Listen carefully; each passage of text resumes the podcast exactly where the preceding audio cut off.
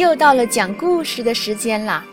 今天呀，我们接着讲安徒生童话，让我们一块儿去领略童话故事里头的神奇风光吧。准备好了吗？伟伟讲故事开始了。今天的故事是踩着面包走的女孩。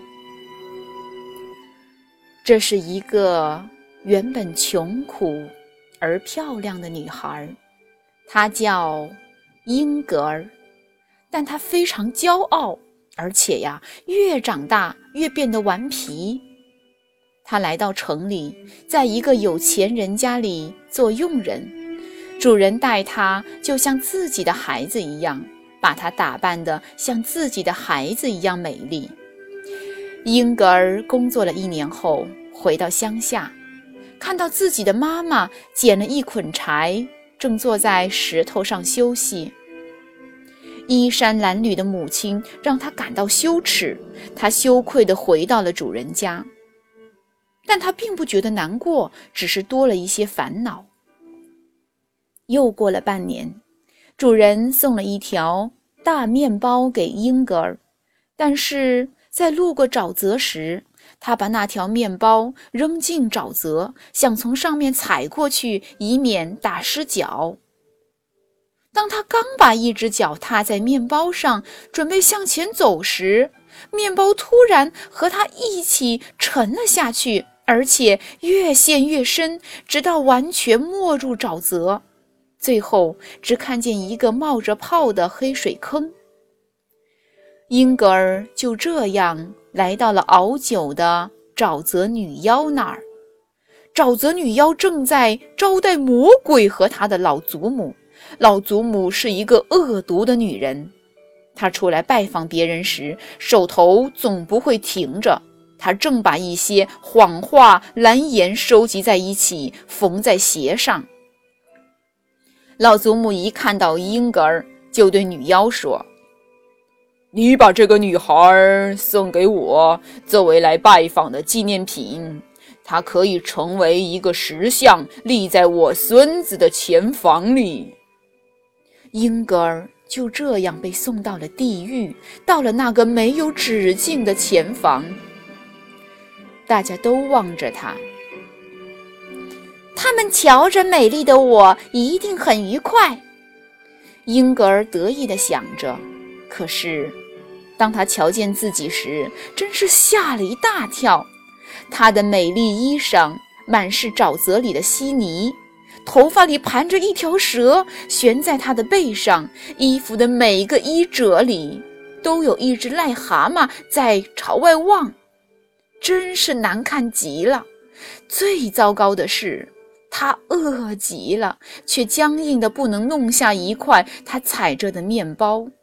他觉得自己的内脏吃掉了自己，日子就这样一天一天的过去了。英格尔听到地面上的人谈论着他，他母亲和地上所有的人都知道他的罪过。他也听到了人们为了他而编的歌，这一切让他的内心比他的身体更僵硬。直到有一天。一个女孩听了他的故事，流泪了。这个女孩说：“可怜的英格尔，如果你能回到人间，我愿献出我所有的玩具。”第一次听见有人为英格尔哭泣，为他祈祷，一点儿也没有提起他的罪过，这让英格尔心里有了一种奇怪的感觉。他想哭。